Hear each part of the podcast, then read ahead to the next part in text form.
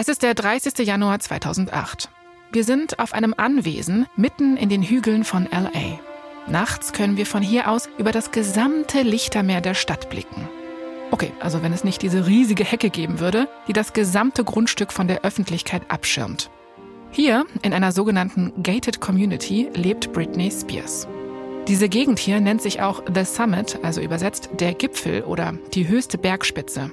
Und das ist ein bisschen tragisch, weil für Britney fühlt es sich überhaupt nicht so an, als würde sie gerade auf irgendeinem Gipfel im Leben stehen, eher so am Boden. Ei, wir sind in Britneys dunkelsten Jahren. Genau. Die letzten zehn Jahre war Britney Spears der größte Popstar der USA. Ah nee, komm, was sag ich, weltweit. Und jetzt ist sie einfach nur fertig mit der Welt. Monatelang stand sie jetzt vor Gericht, hat ums Sorgerecht für ihre Kinder gekämpft und dann kam das Urteil. Sie hat das Sorgerecht verloren. Boah, ey, als Mutter, ich will mir gar nicht vorstellen, wie schlimm sich das anfühlen muss. Ja, same. Und auch Britney ist mit den Nerven total am Ende. An diesem Morgen kommt extra ihre Mutter vorbei, um ihr so ein bisschen emotionalen Beistand zu leisten. Weil wenn das jetzt jemand kann, dann ist das Lynn Spears. Lynn ist von Beruf Lehrerin und hat so eine Art sanfte, stille Autorität, die schätzt Britney sehr. Lynn Spears ist aber auch noch aus einem anderen Grund hier. Nämlich, weil sie heute Morgen einen Hinweis bekommen hat. Es gibt offenbar jemanden, der versuchen will, ihre Tochter Britney in eine psychiatrische Klinik einweisen zu lassen. Lynn ist hier, weil sie Britney überzeugen will, schnellstmöglich das Haus zu verlassen. Aber Lynn kommt zu spät.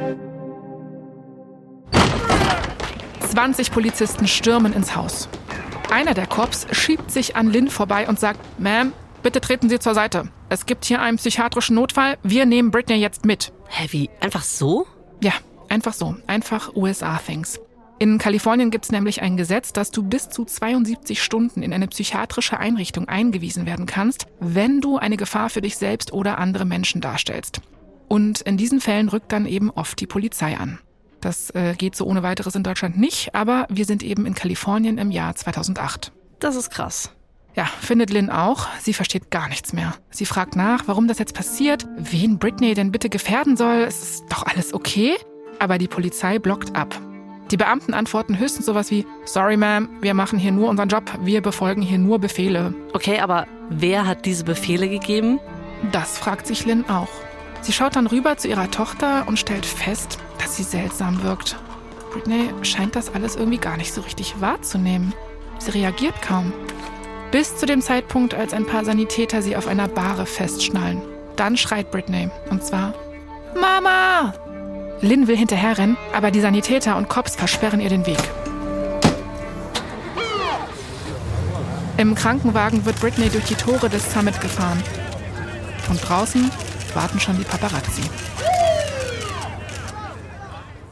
Als Lynn endlich im Krankenhaus ankommt, sieht sie, am Bett ihrer Tochter steht schon jemand. Ein Mann. Sam Lutfi. Wer ist Sam Lutfi?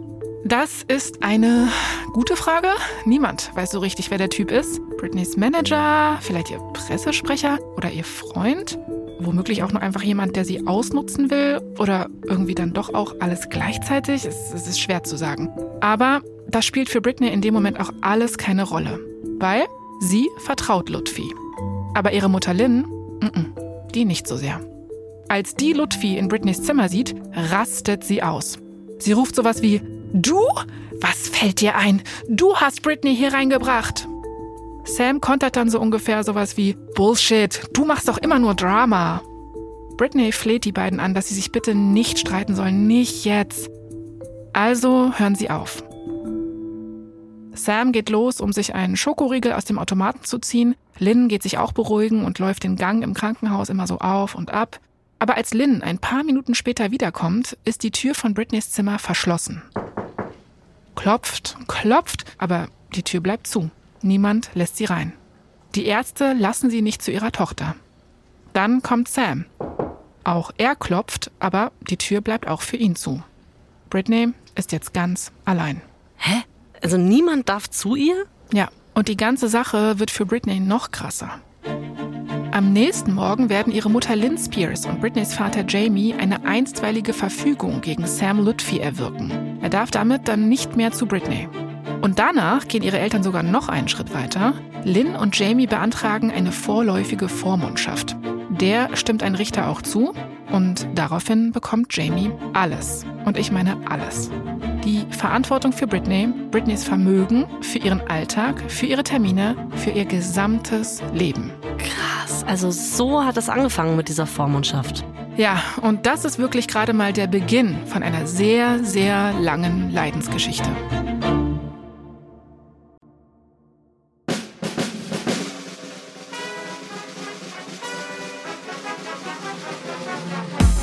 Bin Jasmin Polat Und ich bin Anna Bühler.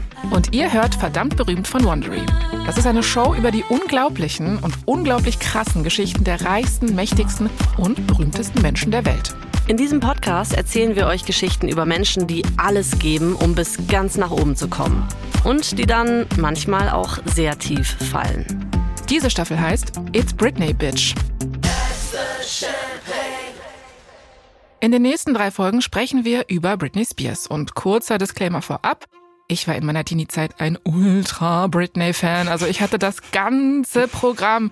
Ich hatte Poster an der Wand. Ich habe Choreos nachgetanzt, beziehungsweise naja, versucht. Ich habe Outfits rekreiert und natürlich, ihr kennt mich, ich habe gesungen. Klar, kein Wunder.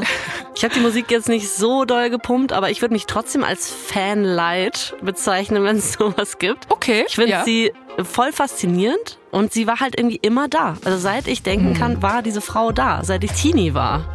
Über Britney gab es immer irgendwelche Dokus, irgendwelche Bücher, Serien, äh, es gab Memes, whatever.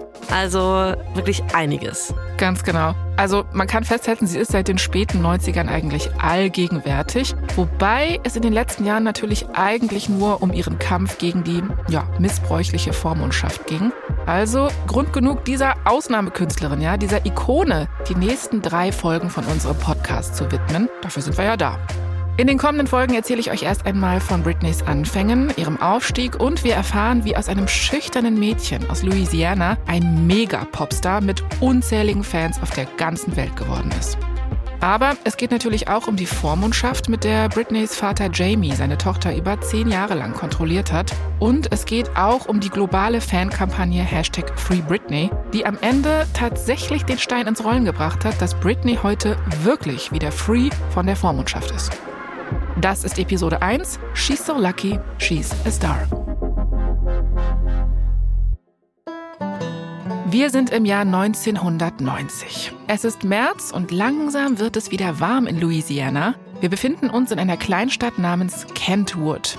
Es ist ein gutes Stück nördlich von New Orleans und während New Orleans auf der ganzen Welt ja so als Partytown bekannt ist, ist Kentwood bekannt für eine Ziegelsteinfabrik.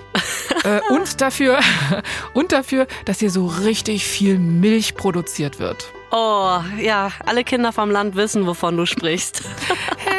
An alle Kinder vom Land. ja, eben. Also in Kentwood leben gerade mal 2000 Menschen und einer dieser Menschen ist die achtjährige Britney Spears. Ihr ist das hier alles zu klein und obwohl sie noch so jung ist, weiß Britney, dass sie weg muss, dass sie raus muss aus dem ollen Kentwood. Seitdem sie sechs ist, tut sie auch alles dafür, um aufzufallen, um herauszustechen. Sie gewinnt zum Beispiel reihenweise Gymnastik- und Turnwettbewerbe. Und zwar so viele, dass die Leute glauben, ey, Britney, die hätte doch wirklich das Zeug zur Profisportlerin. Also vielleicht richtig so Olympische Spiele und so. Außerdem ist sie der Star der örtlichen Tanzschule und sie singt natürlich auch. So gut, dass sie einen Preis gewinnt beim, halte ich bitte fest, Mhm. Dairy Day. Das ist das große Fest der Milchbetriebe. Oh, ich find's super. Ich, ich find's super und gleichzeitig so relatable, weil ich komme aus Bayern und da feiert man halt Bierfeste. Deswegen schockst du mich damit so ein bisschen nur. Aber ja, ich halt lieber den Mund. Okay, aber feiert man auch schon Bierfeste mit acht, ja? Da ist man dabei und dann räumt man halt Gläser ab und so. Das habe ich früher auch gemacht für zwei Mark dann am Abend. Naja, aber äh, du merkst, äh, Britney hat wirklich klein angefangen, ja? Britney bekommt dann beim Dairy Day eine Kuhschleife angehängt und denkt sich dabei vielleicht sowas wie, äh, äh, also äh, das kann ja nun wirklich nicht alles sein, ne? Da muss einfach mehr gehen. Und sie tut auch einiges dafür. Sie erträumt sich richtig ihren Erfolg. Oft steht sie im Bad, guckt in den Spiegel, singt in eine Shampooflasche und stellt sich vor, sie wäre auf einer ganz großen Bühne, so wie Dolly Parton oder Janet Jackson. Oh, das sind so die Role Models in der Zeit, ne? Ganz genau. Britney will ein Star werden, aber sie weiß nicht wie. Bis ihr eine gewisse weltberühmte Maus eine Idee gibt. Das kann nur das nächste Role Model sein in der Zeit. Mickey Mouse wahrscheinlich. Genau, die meine ich, genau. Britney findet nämlich raus, dass der Disney Channel ein Casting veranstaltet für den Mickey Mouse Club. Das ist so eine Kindersendung, wo Kids in gespielten Alltagssituationen Sachen machen müssen. Und natürlich tanzen und singen sie da auch. Britney sagt also zu ihrer Mutter Lynn sowas wie, Mama, ich will da unbedingt mitmachen. Das Problem ist aber, das Casting ist in Atlanta und das sind von ihnen aus acht Stunden mit dem Auto. Also ihre Mutter hat nicht so richtig Bock. Aber Britney bleibt hartnäckig und irgendwann gibt ihre Mutter nach. Lynn und Britney steigen also ins Auto und fahren die 800 Kilometer nach Atlanta. Vor Ort stehen sie stundenlang an. 2000 andere Kinder sind nämlich auch zum Casting gekommen. Aber als Britney dann endlich an der Reihe ist, singt sie. Und zwar den Song Sweet Georgia Brown. Sagt mir leider nichts, der Song. Habe ich noch nie gehört. Ja, musste ich auch googeln, bin ich ehrlich, aber das ist so ein Jazzklassiker. Das ist ein Evergreen von 1925. Der wurde schon zigfach gecovert und interpretiert, unter anderem von Louis Armstrong, von Django Reinhardt und von unserer kleinen Britney. Am Ende von ihrem Auftritt verbeugt sich Britney vor den Juroren und die sind so, äh, wer hat dir das denn beigebracht?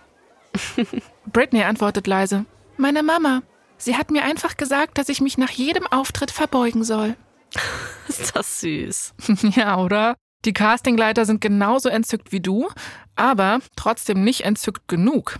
Britney mag talentiert sein, klar, aber sie ist halt auch erst acht Jahre alt und die anderen Kinder in dem Stammcast sind schon so um die zwölf.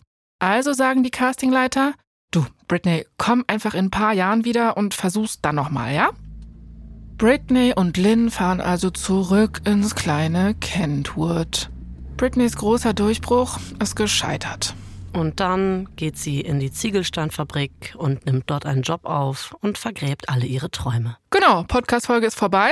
Nein, Quatsch. Wir Ende. Wissen, wir wissen ja, das war es natürlich nicht.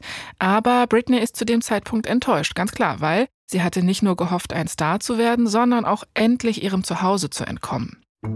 Britneys Wunsch nach Ruhm hat nämlich mehrere Layer. Immer, wenn Britney sich im Badezimmer einschließt und in ihre Shampooflasche singt, dann geht's für sie nicht nur darum, so zu tun, als wäre sie Dolly Parton oder Janet Jackson, sondern das ist auch ihre Flucht vor einem ziemlich harten Familienleben. By the way, damit kann ich auch echt gut empathisieren. Britneys Vater ist nämlich, okay, euphemistisch ausgedrückt, schwierig. Jamie Spears heißt er. Dunkle Haare, guckt immer eher so säuerlich rein. Er hat immer wieder Affären hinter Lins Rücken, verschwindet oft tagelang und meldet sich nicht. Und auch sonst klingt er jetzt nicht nach einem preisverdächtigen Vater, wenn man sich mal so ein paar Geschichten von früher anhört. Zum Beispiel gibt es da diese Story von einem Familienfest. Es gibt Langusten, Barbecue und Bier. Oh, Louisiana, Baby. Louisianas Best, genau. So, und Jamie ist auf der Party und wohl richtig gut dabei. Er ist ganz schön betrunken, könnte man sagen. Und dann schnappt er sich plötzlich seine Tochter Britney, weil er mit ihr eine Runde im Truck drehen will. Und Jamies Bruder kommt dann so zu ihm und ist so, äh, Jamie, du bist besoffen. Jetzt Autofahren mit deiner Tochter, äh, keine gute Idee, oder? Ja, Jamies Antwort kommt sofort. Er scheuert seinem Bruder eine, aber so richtig. Und dann fangen die beiden an, sich richtig hart zu prügeln. Oh Gott. Britney sitzt währenddessen im Auto und weint. Boah, furchtbar. Ja, und es sind auch nicht nur das Trinken und die Gewalt. Jamie kann zusätzlich auch noch nicht mit Geld umgehen. Also er hat zum Beispiel die Scheune seiner Familie zu einem Fitnessstudio umgebaut und für den Kredit musste er eine Hypothek aufs Haus aufnehmen. Ui, das ist aber ganz schön riskant. Ja, Anna, du bist jetzt schon schlauer als Jamie Spears. Fun Fact, das Fitnessstudio läuft dann sogar gar nicht so schlecht, bis Jamie anfängt, so viel zu trinken, dass er das Studio nicht mehr managen kann. Irgendwann hat die Familie Spears sogar so wenig Geld, dass Jamie manchmal in den Wald gehen muss, um Eichhörnchen zu schießen, damit sie überhaupt was zu essen haben. Oh Gott, das ist ja krass. Ja, richtig hart am Limit, könnte man sagen. Britney will nicht nur ein Star werden, weil sie das Rampenlicht liebt, sie weiß natürlich auch, dass sie so richtig viel Geld verdienen wird, sobald sie diesen Durchbruch hat. Und wenn der Durchbruch kommt, kann sie auch ihrer Familie helfen. Vielleicht könnte sie ihrer Mutter sogar eines Tages mal ein Haus kaufen. Aber jetzt, nachdem sie beim Vorsprechen für den Mickey Mouse Club wieder weggeschickt wurde, scheint dieser Wunsch wieder wie ein absolut unrealistischer Traum. bis ein Jahr später das Telefon klingelt. Ihre Mutter Lynn bekommt nämlich einen Anruf, der Britneys Leben verändern wird. Die Frau am anderen Ende der Leitung stellt sich vor. Nancy Carson ist ihr Name. Sie leitet eine Talentagentur in New York, in der kümmert sie sich dezidiert um Kinderstars. Ben Affleck und Matt Damon hat sie zum Beispiel schon zu ihrem Durchbruch verholfen. Und sie glaubt, dass sie das jetzt auch für Britney Spears schaffen kann. Ich muss eine Zwischenfrage stellen. Woher weiß denn diese Nancy aus New York von der Britney aus Kentwood? Du, die Nancy hat Britney beim Dairy Day gesehen. Nein. right. Natürlich nicht. Einer der Casting-Typen vom Mickey Mouse Club hat Nancy angerufen und ihr gesagt, dass er in diesem Mädchen aus Louisiana was Besonderes gesehen hat. Britney wurde also ganz klassisch weiterempfohlen. Hm. Und Nancy möchte jetzt, dass Britney nach New York kommt und für sie vorspricht. Cool. Aber die Spears haben natürlich kein Geld, haben wir gerade festgestellt, und so ein Flug ist teuer. Aber Lynn spürt, wie wichtig dieser Termin ist. Also bucht sie ganz klassisch eine Zugfahrt von Louisiana nach New York. Das sind äh, 30 Stunden, by the way. Oh Gott. Und das Ganze wird dann so ein richtiger Familienausflug, wenn man so will. Mit im Zug sitzen nämlich Britneys Vater Jamie, Britneys älterer Bruder, zusammen mit einem seiner Kumpel, eine Tante von ihr und ein Cousin. Okay, ich dachte, sie wollten Geld sparen, Jasmin. Ja, die teilen sich zu siebt ein Hotelzimmer, ja. Ah, okay. Ja, das ist ja gemütlich. Wir sind in Manhattan angekommen. Britney ist von Minute eins an komplett überwältigt von der Stadt. Sie sieht die Wolkenkratzer, die Hotdog-Stände, die ganzen Menschen, die Autos, die Musik, den Lärm. Sie guckt sich um und sagt dann allen Ernstes offenbar das hier. Wo sind die Kühe? Nein, come on. Das kann nicht wahr sein. äh, Anna, ich habe das in einem Buch gelesen, also muss es wahr sein, okay? okay. Jedenfalls, nachdem sie im Hotelzimmer abgelegt haben, machen sich Britney und ihre Eltern auf den Weg zu einem wunderschönen roten Backsteingebäude in Midtown. Sie fahren mit dem Aufzug in den 20. Stock und betreten die Büroräume der Carson Adler Talent Agency. Eine Assistentin bittet die Eltern, sie sollen doch bitte in der Lobby warten, während Britney sich mit Nancy trifft. Britney ist nervös. Sie ist immerhin erst neun Jahre alt, ja, und steht jetzt in einem schicken Büro im wahrscheinlich größten Gebäude, in dem sie jemals gewesen ist. Und sie muss alleine rein zu Nancy. Aber als Nancy sie dann bittet, ihr etwas vorzusingen, ist es so, als würde Britney sich in eine völlig andere Person verwandeln. Tatsächlich wird Nancy später über diesen Moment das hier sagen. Britney evolved on the spot. Also Britney hat sich auf der Stelle entwickelt. Das ist wie ein Pokémon. Ja, wie ein Popstar-Pokémon. Sobald das Mikro an ist, ist Britney auch einfach on. Nachdem sie fertig vorgesungen hat, ruft Nancy die Eltern dazu. Und die beiden haben nur eine Frage an Nancy, nämlich, und ist sie gut genug? Nancy sagt ihnen, dass Britney ganz offensichtlich Talent hat, aber im Showgeschäft gibt es natürlich für nichts eine Garantie. Aber wenn sie bereit sind, ein kleines Risiko einzugehen, dann... Natürlich braucht Britney professionelles Training, also Gesangs- und Tanzunterricht. Und das sind keine guten Nachrichten für die Familie Spears, weil allein schon die Reise nach New York war ja kaum bezahlbar. Wie sollen sie denn jetzt noch das ganze professionelle Training finanzieren? Aber ich stelle mir vor, wie sie Britney dann ansehen und ihnen klar wird, ey, wir haben als Eltern echt nicht immer alles richtig gemacht, aber jetzt könnten wir dazu beitragen, dass die Träume unseres kleinen Mädchens wahr werden. Außerdem, und das muss man dazu sagen, liegt natürlich auch ein riesiges Stück finanzielle Hoffnung auf ihr. Wenn Britney ein Star ist, haben alle was davon. Es ist Frühjahr 1991 und bei den Spears gibt's zwei große Veränderungen. Erstens, Mama Lynn bringt Britneys kleine Schwester zur Welt und die heißt Jamie Lynn Spears. Merkst du, Anna? Mhm. Der Name vom Papa und der Mama. Gut. Zweitens, im Mai 1991 verlassen Britney, ihre Mutter und die neugeborene Schwester Jamie Lynn ihre Heimat Louisiana und ziehen in eine Miniwohnung im New Yorker Theater District, also ganz in die Nähe vom Broadway. Dort bleiben sie vier Monate. Britney nimmt Gesangsunterricht in einer Schule für darstellende Künste. Sie soll dort lernen, wie man besser singt, nämlich mit mehr Atem, sodass man die Noten so richtig ins Mikro haucht. Das ist äh, zu der Zeit schwer angesagt und soll Britney mehr Chancen auf dem Weltstarmarkt geben. Ein Jahr später bekommt Britney dann die Gelegenheit für Star Search vorzusingen. Uh, Jasmin, das hatten wir schon mal bei Beyoncé. Ganz genau. Das ist dieselbe Talentshow, äh, die auch Beyoncés Karriere gestartet hat. Wir haben dazu eine ganze Staffel gemacht, könnt ihr euch gerne anhören.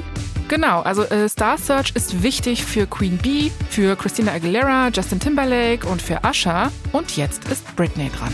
Nochmal zur Erinnerung, sie ist hier zehn Jahre alt. Britney setzt sich in den ersten Runden durch und schafft es auch bis ins Finale. Und ich habe sogar einen Clip gefunden. Den zeige ich dir jetzt mal, Anna. Pass auf. Bitte. Britney Spears. Britney singt den Song Love Can Build a Bridge von The Judds.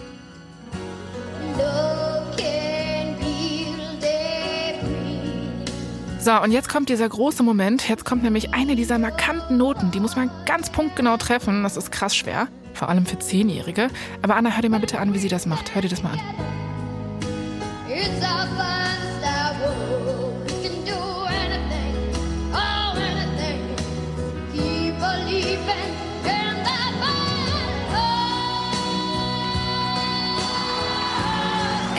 Jasmin, das ist unglaublich. Yep, unfassbar, oder? Aha. Aber sie hat verloren. Nein! Fuck, aber das ist ja genauso wie bei Beyoncé. Sie hat auch verloren. Mhm, genau. Aber weißt du was? Britney lächelt trotzdem. Mm. Sie umarmt auch trotzdem den Gewinner und verhält sich on camera einfach wie ein absoluter Profi. Aber als die Show vorbei ist, rennt sie schluchzend in die Arme ihrer Mutter Lynn. Britney denkt vermutlich, dass sie jetzt alle enttäuscht hat. Nicht nur ihre Familie, sondern auch noch ihre ganze Heimatstadt. Weil so ist das Leben für Britney. Sie hat das Gefühl, dass die Hoffnungen und Träume von allen auf ihren Schultern lasten. Oh Gott, und das als Zehnjährige, das muss so ein krasser Druck sein. Heftig. Und mit jeder neuen Karrierechance steigt dieser Druck sogar noch.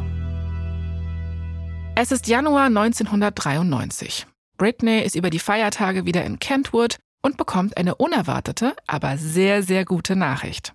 Sie ist jetzt elf Jahre alt und hat sich nochmal für den Mickey Mouse Club beworben und diesmal hat sie es bis ins Finale geschafft. Britney ist jetzt eine von 24 Anwärtern von insgesamt fast 20.000 Bewerberinnen und Bewerbern. In die Show selbst kommen am Ende dann nur sieben. Britney und ihre Mutter fahren für drei Tage zum Casting nach Florida. Britney lernt Tanzroutinen, Comedy-Monologe und wie man sich vor der Kamera präsentiert.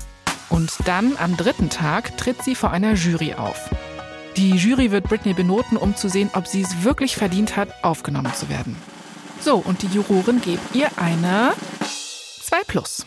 Oh, okay. Und äh, weil das die USA sind und nicht Bremen, ist eine 2 Plus tatsächlich was wert.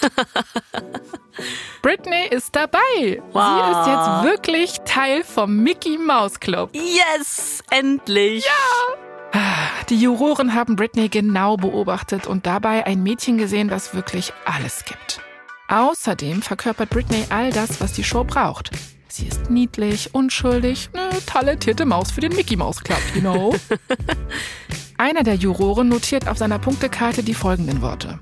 Sehr gut. Nettes Mädchen. Nehmt sie. Und das will man doch hören. In Kentwood sind sie meanwhile alle total hibbelig. Der Bürgermeister erklärt den 24. April 1993 sogar zum Britney Spears Tag.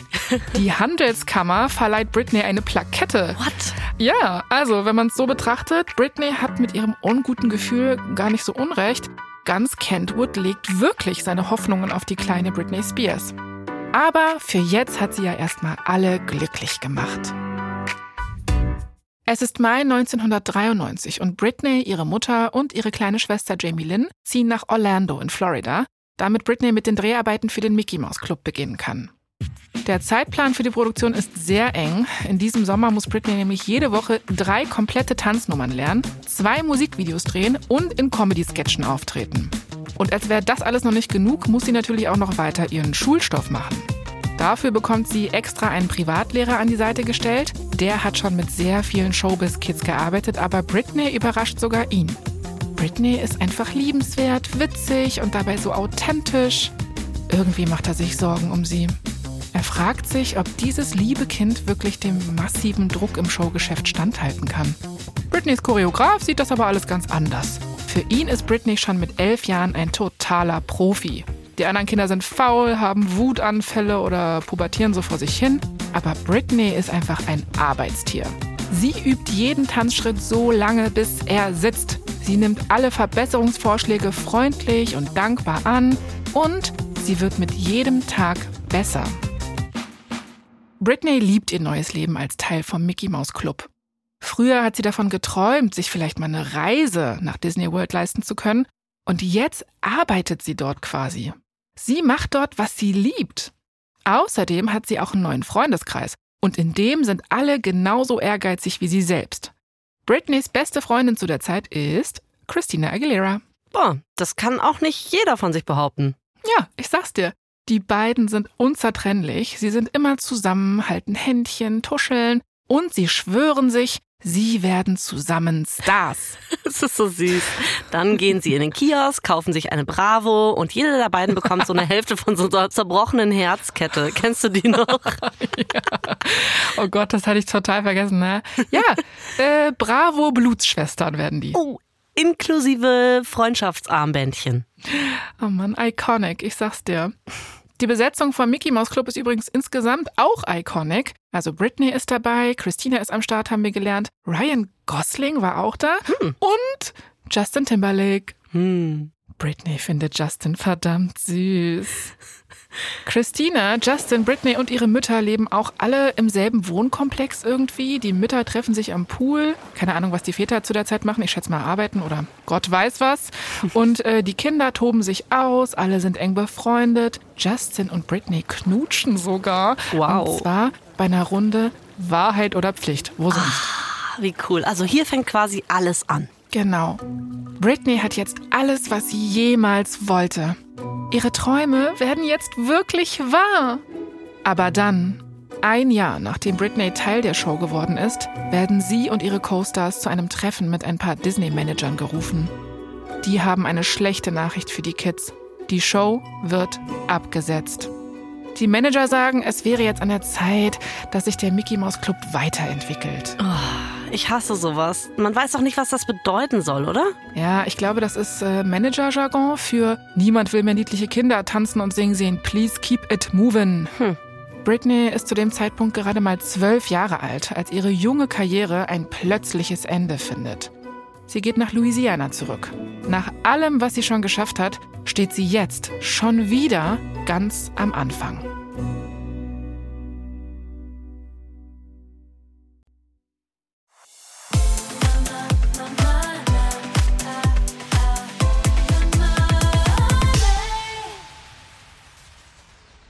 Wir sind im Jahr 1995 in Kentwood, Louisiana. Das Leben auf der Familienranch von den Spears entwickelt sich langsam zum Pulverfass. Jamie trinkt immer mehr, seine Launen wechseln schnell, manchmal wird er gewalttätig. Britney macht das natürlich Angst. Immer wenn sie einen von Jamies Wutanfällen anrollen spürt, flüchtet sie schnell durch die Hintertür zum Wohnwagen ihrer Tante. Der steht in der Nähe. Das ist also eigentlich das genaue Gegenteil von dieser Disney-Traumwelt, in der sie vorher war. Ja, genau. Also von so ziemlich jeder Traumwelt, genau. Mhm. Lynn versucht, die Situation irgendwie in den Griff zu bekommen und meldet sie alle zur Familientherapie bei einem Pastor an. Als der Tag gekommen ist, steigen also alle widerwillig in den Pickup-Truck und fahren zur Kirche. Der Pastor sagt dann das hier. Wenn Jamie sich nicht mehr Mühe gibt, eine gute Beziehung zu seiner Tochter aufzubauen, wird sie sich irgendwann an die erste Liebe in ihrem Leben klammern. Und diese Beziehung wird dann den Verlauf aller weiteren Beziehungen zu Männern bestimmen. Oh, also ich finde es irgendwie weird, aber es ist auch ganz schön deep. Ja, aber auch so halb prophetisch, ne? Mhm. Jamie gibt sich auf diese Pastorenprophezeiung dann aber immerhin mal wirklich Mühe. Also, er lässt das Trinken sein, er leiht sich Geld von Freunden, um wieder auf die Beine zu kommen, und er sagt seiner Familie, dass er jetzt alles tun wird, um die Karriere seiner Tochter voranzutreiben. Er will nicht dafür verantwortlich sein, dass ihre Träume platzen. Er reißt sich also, wenn man es zusammenfasst, mal ein bisschen zusammen. Es ist Sommer. Britney ist 14 Jahre alt und mal wieder in New York für ein Casting. Während sie dort ist, bekommt sie die Gelegenheit, sich mit einem Anwalt aus der Entertainment-Branche zu treffen. Larry Rudolph heißt er. So, und Larry ist jetzt nicht der typische Anwalt im Anzug mit Aktenkoffer, nee, Larry sieht selbst aus wie ein kleiner Rockstar. Er trägt viele Ketten, sein schwarzes Jackett ist zerknittert, er hat einen stoppeligen Bart und Augenringe vom Feiern. Larry kommt aus der Bronx, ist also einer vom Kaliber tougher New Yorker und Larry ist erfolgreich. Sehr sogar. Er vertritt unter anderem die Backstreet Boys und Larry ist auch ständig auf der Suche nach neuen Klienten. Beim Treffen mit Britney merkt Larry sofort, dass etwas an ihr besonders ist. Aber er kann wirklich kaum fassen, wie schüchtern sie ist. Beim Mickey Mouse Club hat sie vielleicht gelernt, wie man vor der Kamera glänzt, aber privat ist sie immer noch sehr introvertiert. Bei dem Treffen sieht sie ihm noch nicht mal in die Augen, was, by the way, vielleicht auch ein Stück weit normal ist als 14-Jährige. Mhm. Naja, trotzdem spürt Larry, dass da was ganz Entscheidendes bei Britney vorhanden ist. Talent. Aber als Kundin will er sie noch nicht aufnehmen. Larry meint, Britney sei noch zu jung für den internationalen Durchbruch. Sie muss sich erst noch ein bisschen entwickeln, meint er. Also sagt er nach dem Treffen in New York nur noch sowas wie, ich äh, ruf dich an, Kleine. Tja, und damit geht es wieder zurück nach Louisiana. Britney will das aber irgendwie nicht einsehen. Wie soll sie es denn bitte hier in ihrer winzigen Kleinstadt jemals schaffen, Mann? Um ihren 15. Geburtstag herum ruft sie Larry also nochmal an. Und sie fragt ihn sowas wie, kann ich denn nicht irgendetwas tun? Hm. Die Rädchen in Larrys Anwaltsgehirn fangen an, sich zu drehen. Was kann Britney tun? Hm. Eine seiner Kundinnen ist doch diese Sängerin. Äh, Tony Braxton. Uh, Tony Braxton. Uh, Unbreak My Heart hat die gesungen? Ja. Super iconic. Ganz genau. Und hier kommt's. Tony Braxton hat gerade entschieden, einen ihrer vielen Songs nicht auf ihr neues Album zu packen. Den einen da, den will sie einfach nicht. Ne, der war ihr zu poppig. Und Larry sagt dann am Telefon zu Britney sowas wie, naja, Britney, also den Song könntest du haben, wenn du willst. Ähm, sing den mal genau wie Tony. Und äh, dann gehst du in ein Musikstudio bei dir da in der Nähe und nimmst den mal auf. Und genau das macht Britney.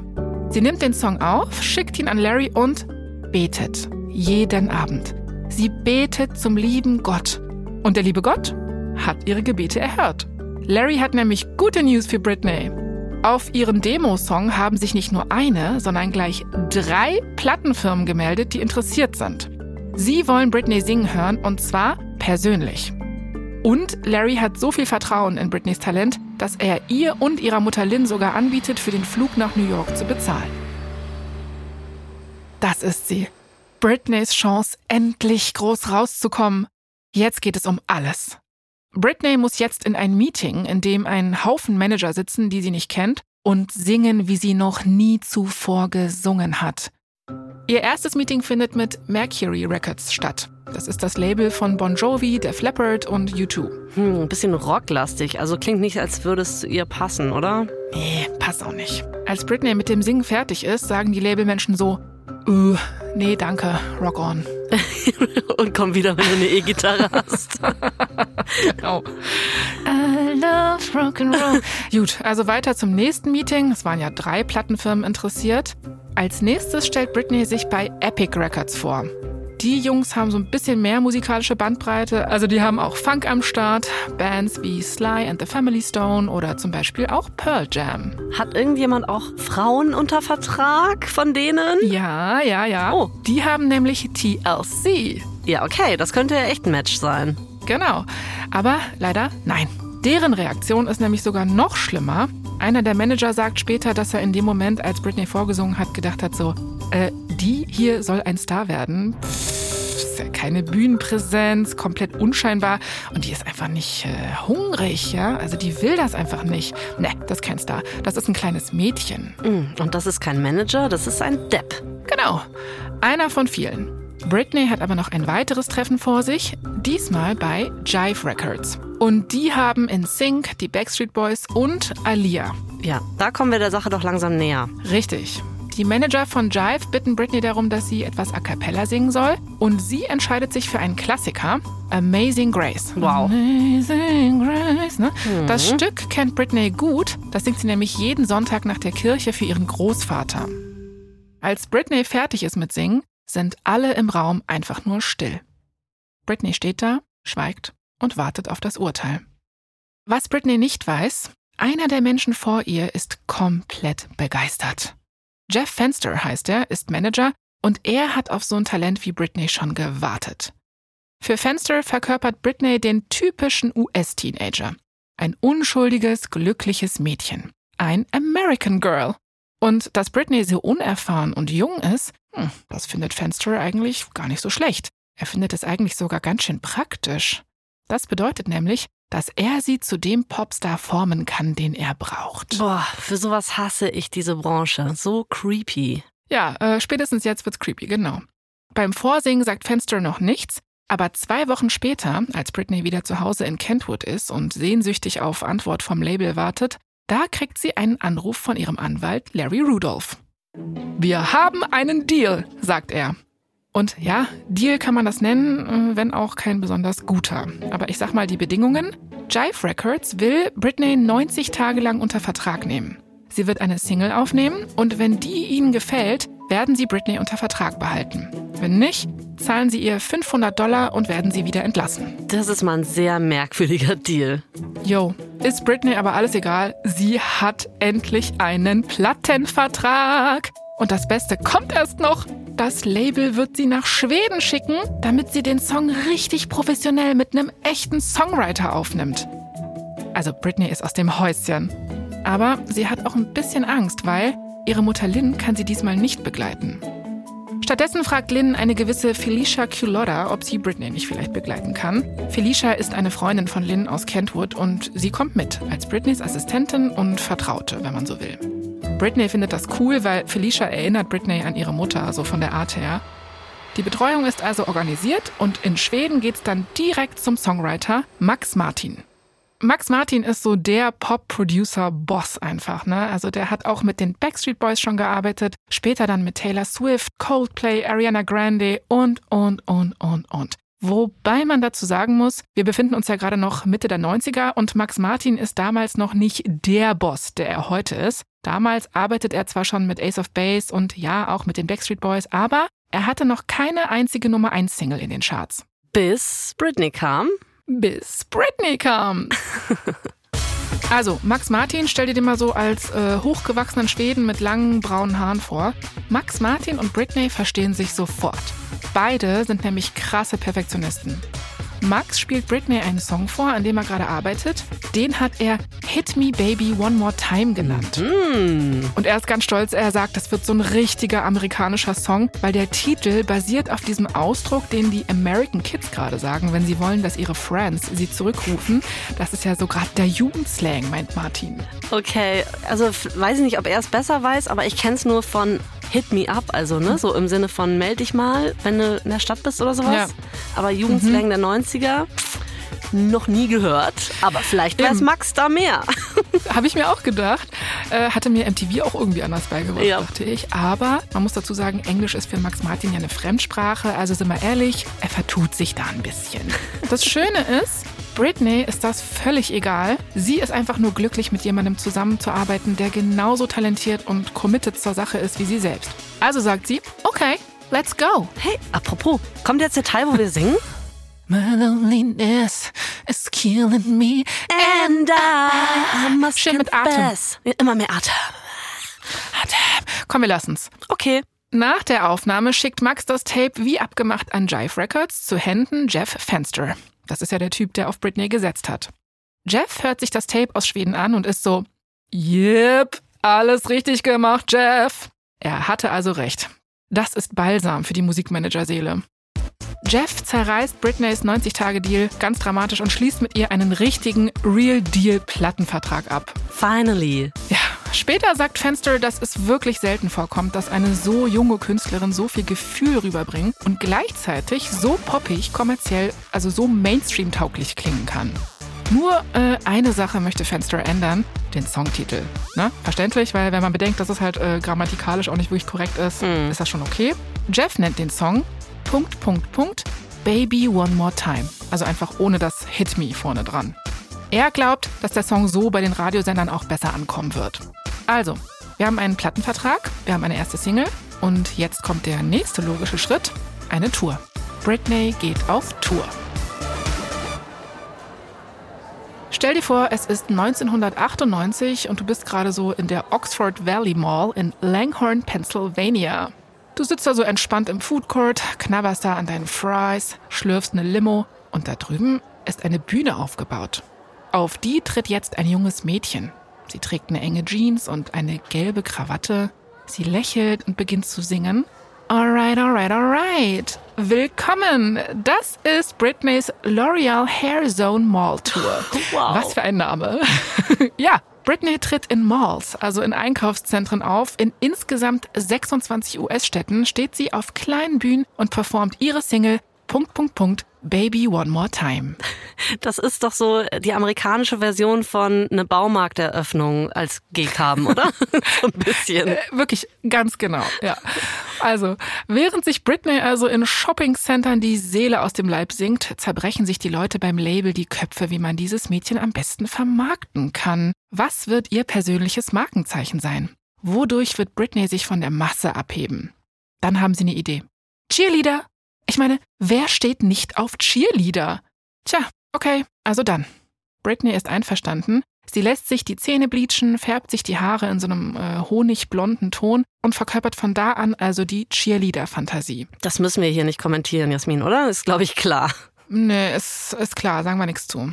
Die Labelbosse haben jetzt zwar ein vielversprechendes Image gefunden, aber sie müssen es natürlich auch noch verkaufen und sie bekannt machen.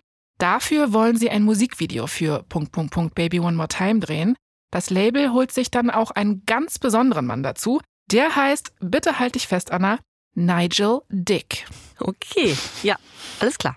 Ich weiß, Anna, aber wir stehen darüber, ja? Darüber mhm. lachen wir jetzt nicht. Nigel ist. ist nur Name. Ja, Nigel ist Brite und er liebt Rock'n'Roll. Klingt aber auch genau nach Britney Spears. Eben. Ne?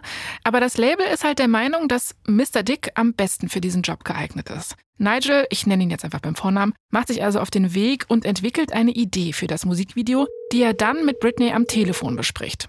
Nigel beginnt mit seiner Präsentation. Am Anfang des Videos trägst du ein Spandex-Superheldenkostüm.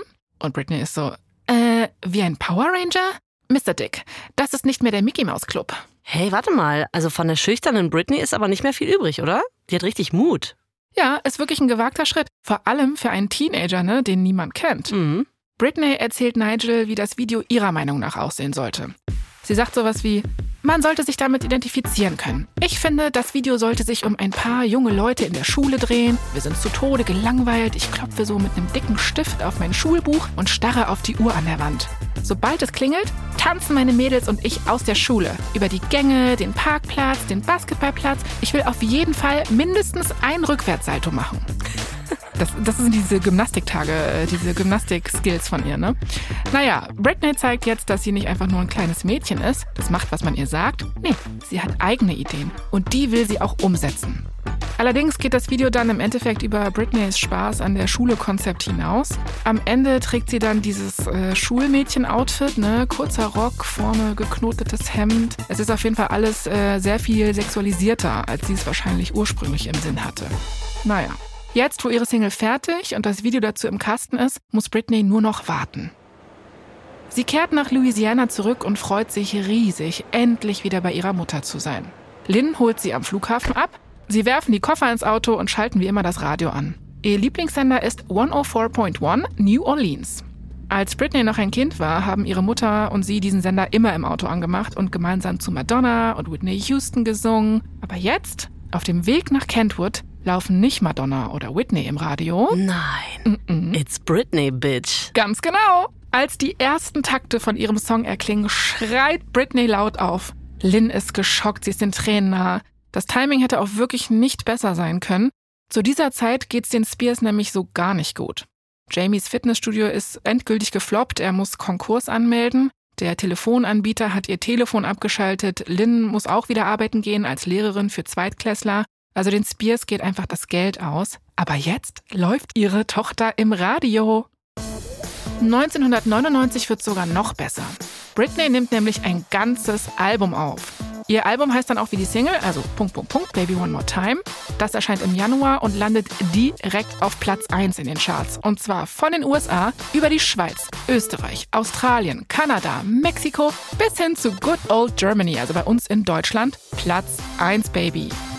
Das Musikvideo zu Baby One More Time läuft auf MTV rauf und runter. Daran erinnere ich mich auch noch, ne? wie mhm. oft das damals gelaufen ist. Das war wirklich immer da. Wahnsinn. Also sogar meine Mutter hat sich dieses Album gekauft. Das ist kein Witz. Wirklich? Wie cool ist deine Mutter? Ja, also sie war mehr so der Pop-Mensch bei uns in der Familie. Geil. Ich würde sagen, Mr. Dick hat alles richtig gemacht.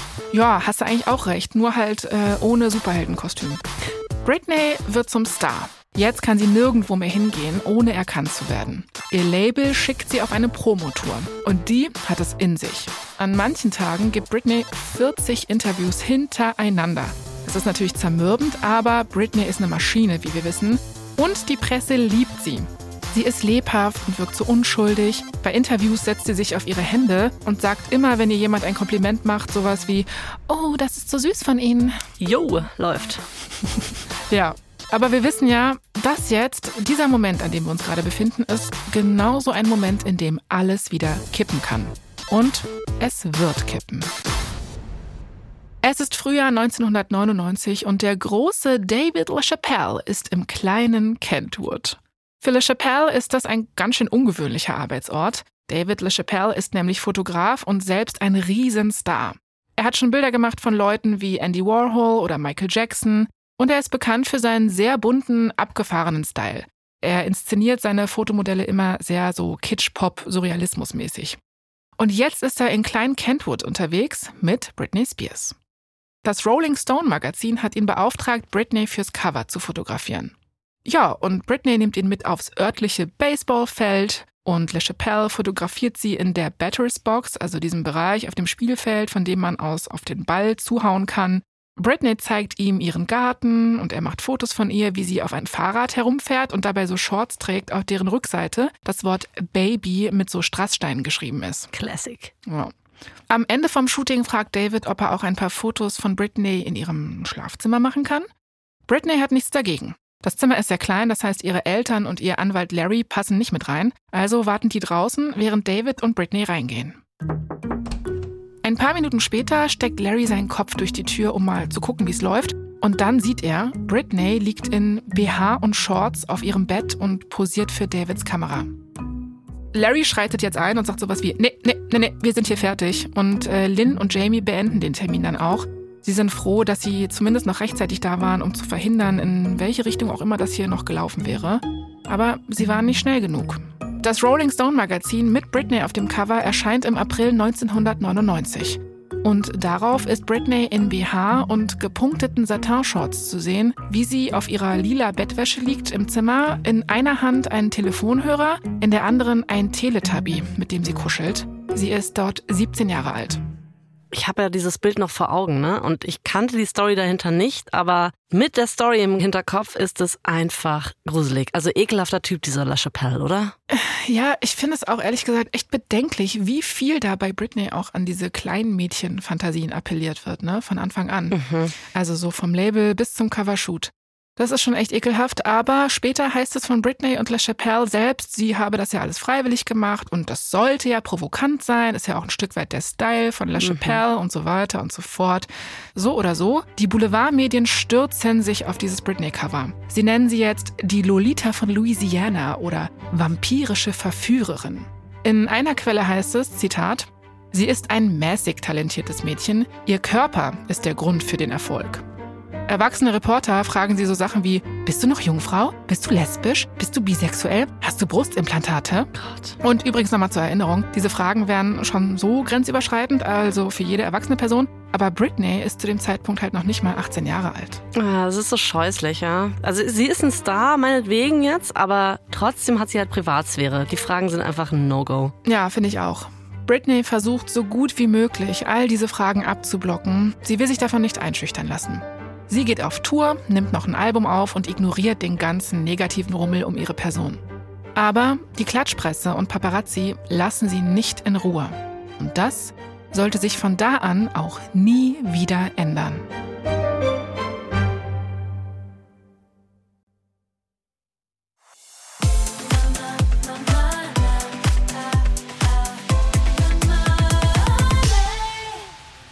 Es ist März 2000 und Nigel Dick ist auf dem Universal-Gelände in Kalifornien. Vor etwa einem Jahr hat er hier das Video zu Baby One More Time gedreht. Jetzt ist er zurück für ein neues Video für einen ganz bestimmten Song, nämlich Oops, I did it again. Genau. Das wird die Single-Auskopplung von Britneys neuem Album und Nigel merkt sofort, dass sich was verändert hat. Bei ihrer ersten Zusammenarbeit war Britney noch ein Niemand. Jetzt hat Nigel kaum noch eine Sekunde mit ihr alleine. Britney kann nicht mal ihren Trailer verlassen, ohne dass Paparazzi auf sie zustürmen und ihr die Kameras ins Gesicht halten. Und das Schlimmste ist, dass anscheinend niemand versucht, sie zu beschützen. Britney hat jetzt ein ganzes Team um sich herum, also Choreografen, Stylisten und Bodyguards.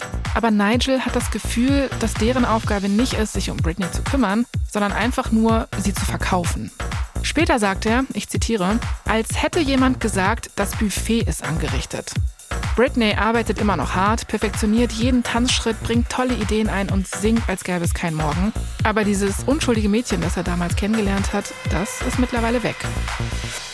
Ich frage mich ja, ob Britney das genauso sieht. Ja, pff, schwer zu sagen, ne? Also die Paparazzi, der Druck, das muss schon richtig krass gewesen sein für sie. Viel krasser auch, als sie es erwartet hat.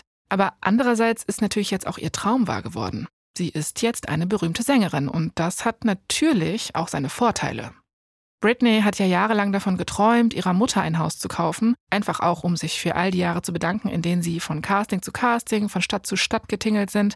Also kauft Britney ihrer Mama Lynn das perfekte Stück Land außerhalb von Kentwood und sagt ihr sowas wie, bau doch mal dein Traumhaus, Mama. Geld spielt keine Rolle, mach einfach. Aber es gibt eine Bedingung, okay?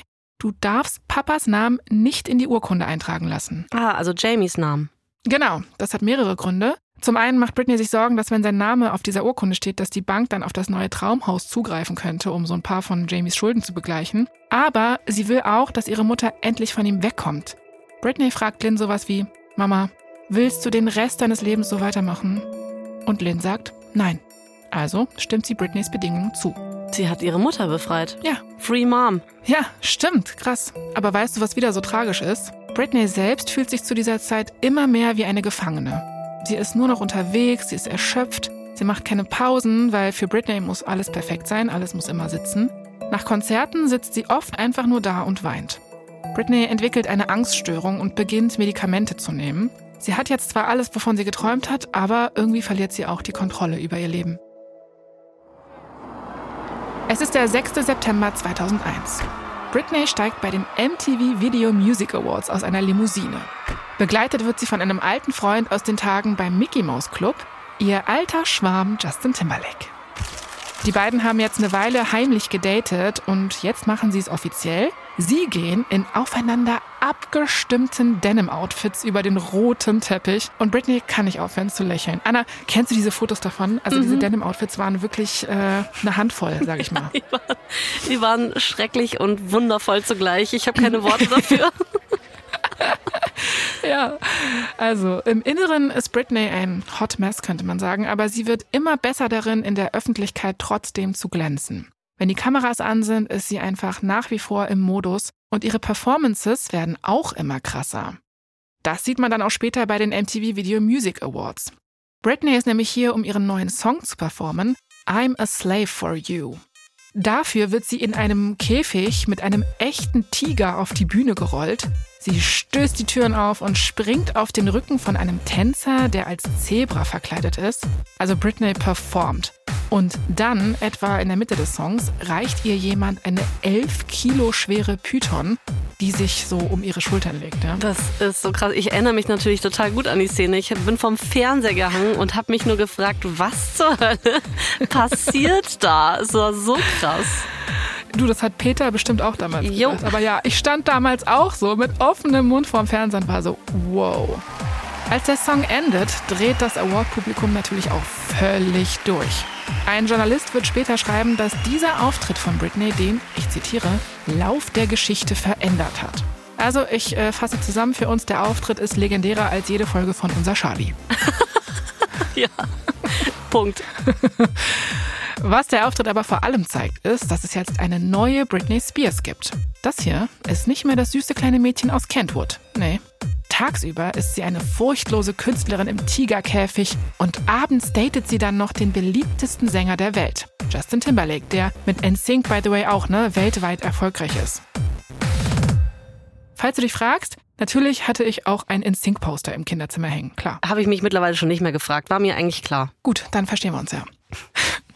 Nachdem sie ihre Beziehung bei den VMAs öffentlich gemacht haben, wird Justin Timberlake Britneys Fels in der Brandung. Britney ist komplett verknallt. Sie sagt der britischen Zeitung The Observer, was die Liebe angeht, ist zu viel bei ihm nicht genug. Justin sieht das genauso. Er sagt, es gibt nur eine Person in meinem Leben, die mir wichtiger geworden ist als alles, was ich tue, und das ist sie. Also, es passt alles saugut. Er ist der perfekte Gentleman. Sie sind glücklich, aber natürlich sehen sie sich nicht so oft, unter anderem, weil beide so viel auf Tour sind. Im Februar 2002 bekommt Britney einen Gastauftritt in der Comedy-Show Saturday Night Live. Das ist ja immer eine große Ehre und auch so eine wichtige Station in einem Entertainer Live. Und Britney ist natürlich nervös, aber natürlich auch komplett hyped. Justin, Topfreund der er ist, begleitet sie zu den Aufnahmen und er wartet gerade in ihrer Garderobe, als er einen Zettel findet. Oh oh. Hm, was steht denn da? Justin schaut sich den Zettel an. Mhm. Der ist von Britneys Choreografen, mit dem sie die letzte Zeit so viel trainiert hat, ne, um ihre Performance für diese Show zu perfektionieren. Und nachdem Justin den Zettel zu Ende gelesen hat, fragt er sich, ob die beiden vielleicht nicht nur arbeitsmäßig Zeit miteinander verbracht haben? Später konfrontiert er Britney damit und die bricht sofort in Tränen aus. Sie gibt zu, ja, sie haben sich geküsst, aber es war nur ein einziges Mal. Es war alles so schwierig, sie arbeitet ja nur noch, sie war einsam und der Choreograf war halt da. Aber sie verspricht Justin, dass es nie wieder passieren wird. Tja, Justin will es dann auch nochmal mit ihr versuchen, aber es funktioniert nicht mehr. Zum Jahresende trennen sie sich. Nach der Trennung kann Britney sich kaum noch zusammenreißen. Bei einem Auftritt in Mexico City ist sie so durcheinander, dass sie mitten im Lied von der Bühne rennt. Der Song heißt übrigens Stronger, ist einer meiner Favorites. Das war einer der Songs, den ich auch immer gesungen habe als Teenie. Ne? Ich finde, es ist ein Karaoke-Klassiker. Absolut. Absolut, ja. Also zurück zu Britney, die fühlt sich nämlich gar nicht strong, habe ich den Eindruck. Und irgendwann ruft Justin plötzlich Britney an. Erstmal ist sie natürlich überglücklich von ihm zu hören, so nach der Trennung. Im Gespräch meint sie dann auch rauszuhören, dass er ihr vielleicht doch noch verzeihen könnte und dass sie es vielleicht doch noch mal miteinander versuchen könnten. Aber dann ändert sich sein Ton schlagartig. Justin sagt sowas wie: Oh, hey, übrigens, ich drehe gerade ein Musikvideo für meine neue Single und ich habe da so eine Schauspielerin engagiert. Die sieht aus wie du. Ist jetzt keine große Sache. Du musst nur sagen, dass dir das nichts ausmacht. Britney ist verwirrt. Aber sie ist auch bereit, alles zu tun, um ihn glücklich zu machen. Vor allem, wenn es bedeutet, dass sie dadurch ja vielleicht wieder zusammenkommen könnten. Also sagt sie zu Justin, ja, kein Problem. Jasmin, wenn mich nicht alles täuscht, das muss das Video zu Crimey River sein.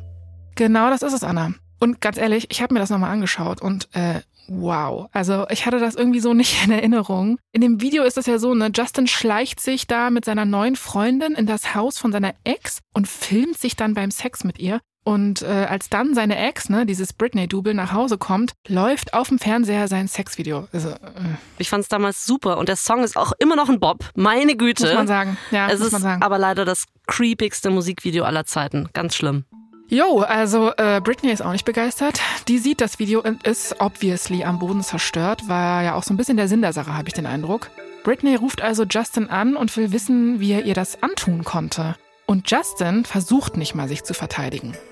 Aber jetzt kommt's. Britney antwortet quasi. Und zwar mit einem eigenen Musikvideo, das äh, viele dann als eine Antwort auf Justin sehen. Ich rede von dem Video für den Song Everytime. Das ist einer der traurigsten Songs aller Zeiten, finde ich. Im Musikvideo streitet Britney sich mit ihrem Freund in einer Limousine, in einem Hotelflur und in ihrem Zimmer. Dann klettert sie in die Badewanne, lässt sich ins Wasser gleiten und geht unter. Diese Szene ist so düster, dass das Label am Ende noch so eine Szene einbauen lässt, in der Britney dann wieder aus dem Wasser auftaucht. So nach dem Motto so, äh, ja, Überraschung, war nicht echt. Also sie lebt schon noch, ne? Oh Gott. Boah. Mhm. Ich finde immer, so Kunst ist auch Kunst, damit man Spielräume hat für Interpretation und sowas. Aber eigentlich muss man hier gar nicht viel interpretieren, oder? Es ist irgendwie so klar, was damit gemeint ist, dass sie sau viel verarbeiten muss. Ja, ja, das checken wir jetzt, ne? Aber damals hört ihr echt niemand zu. Anstatt sich um sie zu sorgen, berichten die Boulevardmedien einfach nur darüber, dass es wohl langsam zu Ende geht mit ihrer Superkarriere. Ein bisschen vor dem Musikvideo im Jahr 2003 gibt Britney auch der Journalistin Diane Sawyer ein Interview. Und als die sie fragt, wie es ihr dann so geht, fällt Britney wirklich fast auseinander. It was pretty rough, yeah. Um, yeah, it's kind of weird. Ah, weird. Hello. Um, Oh my goodness. Hello. Strong Britney. Um, yeah, it was a weird time. Ew. I'm embarrassed. Can we stop? Britney kämpft im Fernsehen mit den Tränen. Es ist so schwer anzuschauen. Da sitzt einfach eine Frau, die sehr verletzt ist, mit den Tränen ringt und tausende, Millionen Leute gucken zu. Es ist irgendwie, irgendwie furchtbar. Ja. Und es wirkt auf jeden Fall auch so ein bisschen wie ein Hilferuf, finde ich. Aber ja, wie dem auch sei, Britney will einfach nur weg von dieser ganzen Sache mit Justin. Sie will diesen Schmerz auch nicht mehr fühlen und den vor allem auch nicht immer wieder in unzähligen Interviews auf dem Tablett serviert bekommen. Also fährt sie an Silvester 2004 mit Jason Alexander nach Las Vegas. Jason ist ein Jugendfreund, noch aus Kentwood. Und noch vor einem Jahr hat Britney in einem Interview gesagt, sie würde niemals Drogen nehmen. Jetzt tut sie es aber. Sie nimmt Ecstasy und am 3. Januar um 3.30 Uhr morgens macht Britney Jason Alexander einen Heiratsantrag. Und er sagt ja, weil, hallo, was willst du auch sagen, wenn du drauf bist und Britney Spears um deine Hand anhält?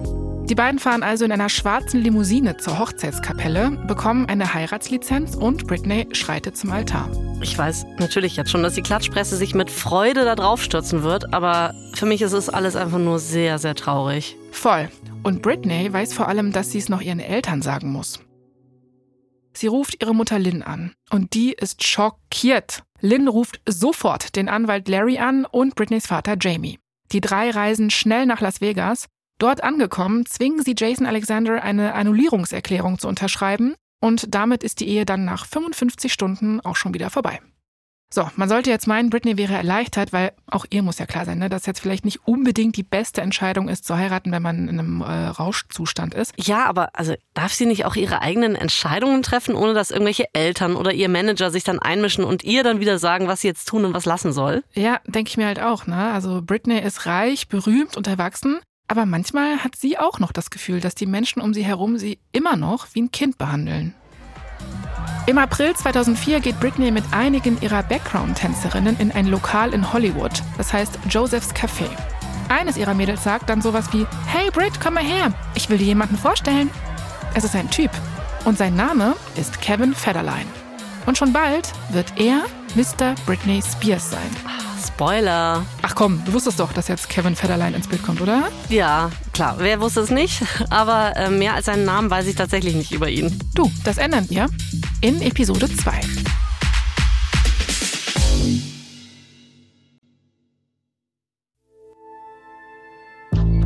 Das war Folge 1 unserer dreiteiligen Serie It's Britney Bitch. In der nächsten Folge erzählen wir, wie Britney versucht, wieder irgendwie ein normales Leben zu führen, aber daran krachend scheitert. Hier noch ein kurzer Hinweis zu den Szenen in diesem Podcast. In den meisten Fällen wissen wir zwar nicht genau, was gesagt wurde, aber unsere Geschichte basiert auf echten Tatsachen und tiefen Recherchen. Bei der Recherche zu unseren Geschichten stützen wir uns auf zahlreiche Quellen, darunter Rolling Stone und People Magazine, aber besonders empfehlen wollen wir das Buch Britney Inside the Dream von Steve Dennis. Ich bin Jasmin Polat. Und ich bin Anna Bühler. Verdammt berühmt ist eine Produktion von Kugel und Niere für Wondery. Sarah LeBrie hat diese Folge geschrieben, Dennis Kogel hat sie adaptiert. Sprachaufnahme Hammer und Amboss und Bose Park Productions. Herstellungsleitung Shaika Tetik. Das Sounddesign kommt von James Morgan und Sebastian Bressel. Produzentin Kugel und Niere Elisabeth Fee. Für Wondery Producer Simone Terbrack und Tim Kehl. Executive Producer Jessica Redburn und Marshall Louis.